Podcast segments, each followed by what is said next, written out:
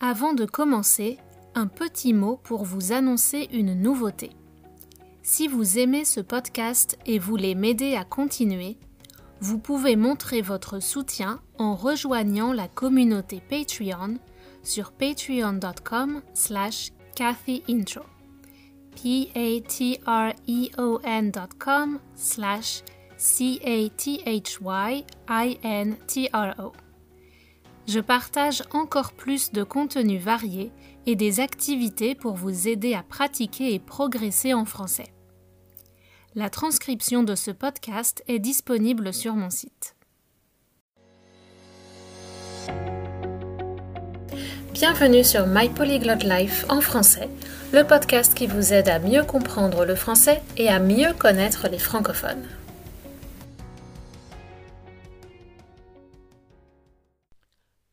Concernant la préparation au test, cette partie vous sera plus utile si vous préparez le DALF C1 ou C2 que pour le DELF niveau B1, B2, mais vous pourrez y trouver des choses intéressantes quand même, surtout si vous vous intéressez au féminisme en général. Je vous parle notamment de l'écriture inclusive qui vous sera utile pour la compréhension et la production écrite.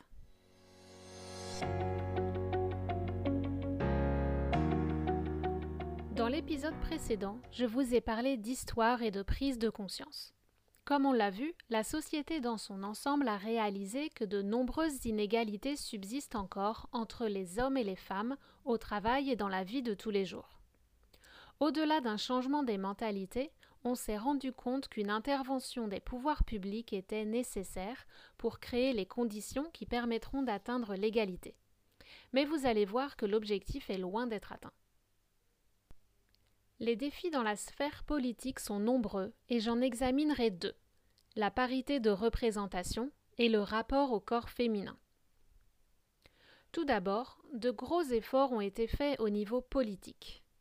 Aux États-Unis, on parlerait peut-être d'affirmative action, la discrimination positive, mais en France, on parle de parité un concept dont l'objectif est d'assurer aux femmes et aux hommes les mêmes opportunités d'accès aux fonctions politiques et administratives. Et c'est nécessaire, croyez-moi, car on partait de loin. On part même de tellement loin que l'objectif actuel serait déjà d'atteindre 40%, et non 50%. En effet, si les révolutionnaires français inspirés par la philosophie des Lumières ont inventé la devise de la France liberté, égalité, fraternité, ils ont pris soin d'exclure les femmes. Napoléon, à l'origine du Code civil sur lequel est basé le système politique français, a déclaré en 1801 au Conseil d'État Les femmes doivent être contenues. Elles vont où elles veulent, elles font ce qu'elles veulent. Ce qui n'est pas français, c'est de donner de l'autorité aux femmes. Voilà, voilà, sans commentaire. Heureusement, les choses ont changé, mais ça prend du temps. Depuis juin 2000, les partis politiques doivent présenter un nombre égal de femmes et d'hommes aux élections qui fonctionnent sur le mode du scrutin de liste, où on vote pour un groupe de candidats et non pour une seule personne. Toutefois, il n'y a aucune obligation concernant la parité des têtes de liste et on constate que la majorité sont menées par des hommes. Pour les élections municipales 2020, qui concernent les communes, seulement 23% des listes présentent une femme comme candidate principale au poste de maire. Par conséquent, les hommes sont toujours surreprésentés dans les institutions publiques. À ce jour, la France n'a eu qu'une seule femme première ministre et ça ne s'était pas très bien passé. Je vais faire une petite parenthèse ici pour vous parler du Canada, qui a la même démarche paritaire. Aux dernières élections fédérales, en 2019, le parti NPD, qui voulait absolument présenter autant de femmes que d'hommes et des représentants et représentantes de minorités, a eu beaucoup de difficultés pour trouver assez de candidates. Ce qui a permis de réaliser que, même si la possibilité de se présenter aux élections existe, il y a d'autres raisons qui freinent la participation. Je vous mets dans la description un lien vers un article si ça vous intéresse. Un sujet sur lequel les pouvoirs publics, sans doute à cause de leur masculinisation, sont encore en retard concerne le corps féminin et ce qui fait ses particularités, les menstruations et l'accouchement. Cette année, j'ai été agréablement surprise de voir à la télé un spot publicitaire du gouvernement expliquant que les femmes en situation de précarité pourront bénéficier prochainement de protections périodiques gratuites. À ce sujet, c'est seulement à partir de 2015 et après des débats houleux que ces articles ont été considérés comme des produits de première nécessité alors que les femmes doivent obligatoirement en utiliser pendant leur menstruation.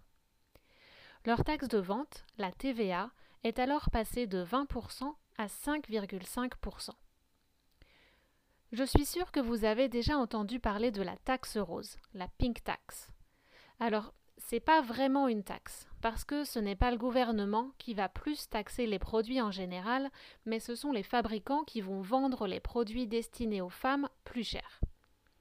Donc maintenant que les femmes sont conscientes du phénomène, le problème est assez facile à régler, il suffit de ne plus acheter ces produits, ce n'est pas vraiment un problème politique en fait. Ce qui, à mon avis, en est un, c'est l'éducation des filles et des garçons. Il faut éduquer les enfants pour leur apprendre à être respectueux et conscients de la notion de consentement. Il existe beaucoup d'activités qui peuvent être organisées dans les écoles et qui vont permettre d'abord de protéger les enfants, garçons et filles, et de faire évoluer les comportements durablement. L'éducation doit également informer les enfants sur leur propre corps, savoir en nommer les parties, savoir ce qui est privé et en connaître le fonctionnement.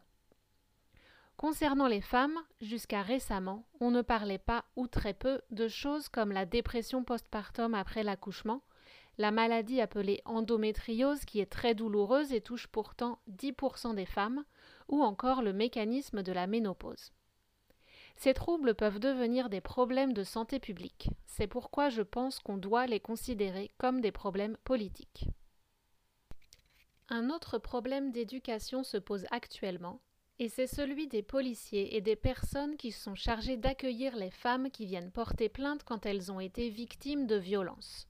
Peu d'agressions sont signalées par les victimes par peur du jugement et car leur parole est souvent mise en doute, faute de preuves. Comme au temps de Napoléon, on voit qu'être une femme, c'est, comme dit l'expression, sois belle et tais-toi, be beautiful and shut up, et souffre en silence, je dirais. Nous avons donc vu que les femmes sont sous-représentées dans la sphère politique et les conséquences que cela a. Mais ce n'est pas tout. Elles sont aussi faiblement présentes aux plus hauts postes économiques. Il y aurait beaucoup à dire, mais je vais passer rapidement sur le sujet. Une loi du 27 janvier 2011 fixe un objectif de 40% minimum de femmes ou d'hommes au sein des conseils d'administration des entreprises cotées en bourse et de celles de plus de 500 salariés présentant un chiffre d'affaires d'au moins 50 millions d'euros. Cette mesure est plutôt efficace. En 2020, les entreprises françaises font bonne figure dans le classement européen de la parité en général, mais une seule entreprise du CAC 40, les 40 plus grandes entreprises françaises cotées en bourse étaient dirigées par une femme et elle vient de se faire virer cette semaine. Bref, l'égalité, c'est pas gagné. À mon avis, une des raisons pour cela vient de l'imaginaire collectif, la façon dont une société voit le monde. C'est peut-être parce que j'enseigne les langues, mais pour moi, ça passe notamment par le langage. En effet, le langage exprime notre représentation collective du monde. C'est pour ça que chaque pays va avoir ses particularités et ses nuances qui font qu'il est difficile d'apprendre une langue étrangère. Donc si on veut changer notre représentation de la place des femmes dans la société, il faut s'interroger sur notre langue. D'abord, je vais vous parler de l'écriture inclusive, puis du lexique, du choix des mots qu'on utilise. Vous avez peut-être vu apparaître dans les journaux et sur ce blog des mots écrits avec un point ou un tiret dans le mot. Par exemple, Jean et ses amis sont partis. P-A-R-T.E.S pour dire que ce sont des amis masculins et féminins. Avant, on devait écrire le E entre parenthèses. Or, on utilise des parenthèses dans un texte pour indiquer les parties peu importantes, les détails non nécessaires. Donc, comme le masculin l'emporte sur le féminin, The masculine wins over the feminine, c'est ainsi qu'on enseignait la grammaire aux enfants jusqu'à récemment. Ça veut dire que toute marque du féminin était reléguée au second plan depuis des générations. Comme nous sommes désormais conscients que le langage construit notre monde, la conclusion logique est que pour obtenir plus d'égalité, il est nécessaire de modifier la langue et notamment la façon d'écrire. C'est ainsi que l'Académie française a proposé d'utiliser le point et de changer les règles d'accord de l'adjectif pour revenir aux règles de l'accord de proximité datant d'avant le XVIIe siècle. Ce n'est peut-être pas idéal et ça va peut-être évoluer encore dans les années à venir, mais au moins ça permet de débattre sur le sujet et de rendre visible la partie féminine. Bien sûr, ce serait plus simple si le français n'avait ni masculin ni féminin, mais ça, c'est une autre histoire. L'Académie a aussi réfléchi à la féminisation de tous les noms de métiers. Comme tout ça est assez nouveau, parfois deux versions sont acceptées et l'usage décidera après quelques années laquelle va rester. Par exemple, aujourd'hui on peut dire soit une auteure avec un E ou une autrice pour parler d'une femme qui écrit des livres. Pour illustrer l'importance du choix des mots, je vais vous renvoyer vers un article que j'ai écrit il y a quelques mois sur un rapport commandé par le gouvernement qui s'appelle Le Grenelle des violences conjugales. Cette initiative a permis de révéler l'ampleur du phénomène et de communiquer à la population que même si l'acte a lieu dans le domicile et la famille, la violence domestique est un crime. Un deuxième exemple, canadien cette fois, concerne un événement tragique qui s'est passé à Montréal en 1989, il y a seulement 30 ans, lorsqu'un homme armé a tué 13 femmes sur le campus de Polytechnique pour la seule raison qu'elles étaient des femmes et qu'elles étudiaient. Ce crime, auparavant qualifié de tuerie, un terme très général, a été rebaptisé féminicide pour prendre en compte l'identité des victimes et le motif haineux de l'acte, comme on l'aurait fait pour un acte raciste. Ces changements dans la langue française peuvent paraître insignifiants, mais il est important de décrire la réalité pour faire prendre conscience que statistiquement, les femmes ont de grands risques d'être victimes de violences dans leur vie, et pour permettre aux petites filles et aux femmes de se sentir valorisées. Enfin, vu l'actualité en France suite à ce qu'on appelle l'affaire Gabriel Matzneff et suite au prix attribué à Roman Polanski au César en 2020, je ne peux pas conclure sans vous parler du domaine culturel. Le premier est un auteur qui a écrit dans les années 1980 un livre racontant ses relations sexuelles avec des jeunes filles mineures qui avaient parfois seulement 14 ou 15 ans. Aujourd'hui, suite à la plainte d'une de ses victimes, il est en procès, mais à l'époque, ses écrits ne choquaient pas en France. Seule une écrivaine québécoise avait osé l'accuser pendant une émission télévisée. Le cas Roman Polanski est plus complexe. Il nous amène à nous poser la question de savoir si on doit et si on peut séparer l'homme de l'artiste.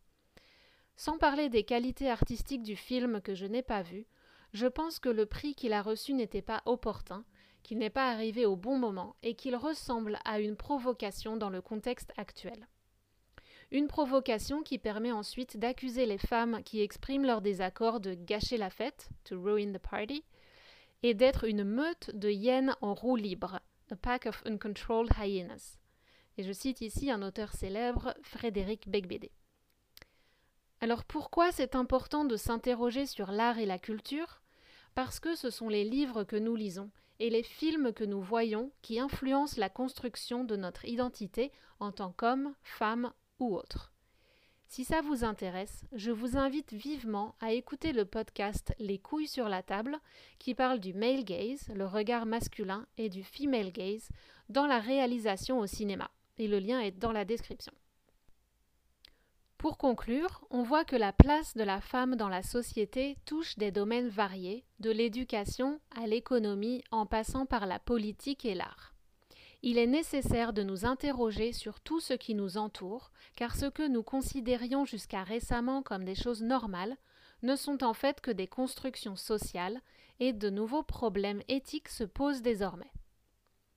Pour terminer avec un dernier mot sur mes deux pays, je pense qu'il y a dans les institutions politiques et chez les citoyens une vraie volonté de progrès et les choses bougent.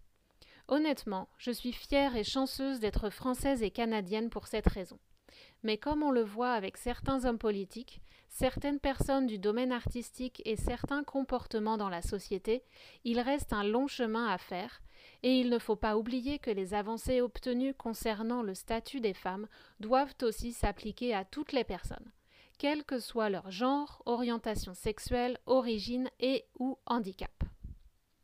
Voilà, c'était un vaste sujet, j'espère que vous vous sentirez plus confiant ou confiante pour en parler.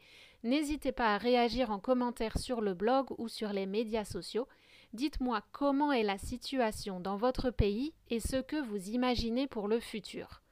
Ou vous pouvez même réserver une séance avec moi pour en parler directement.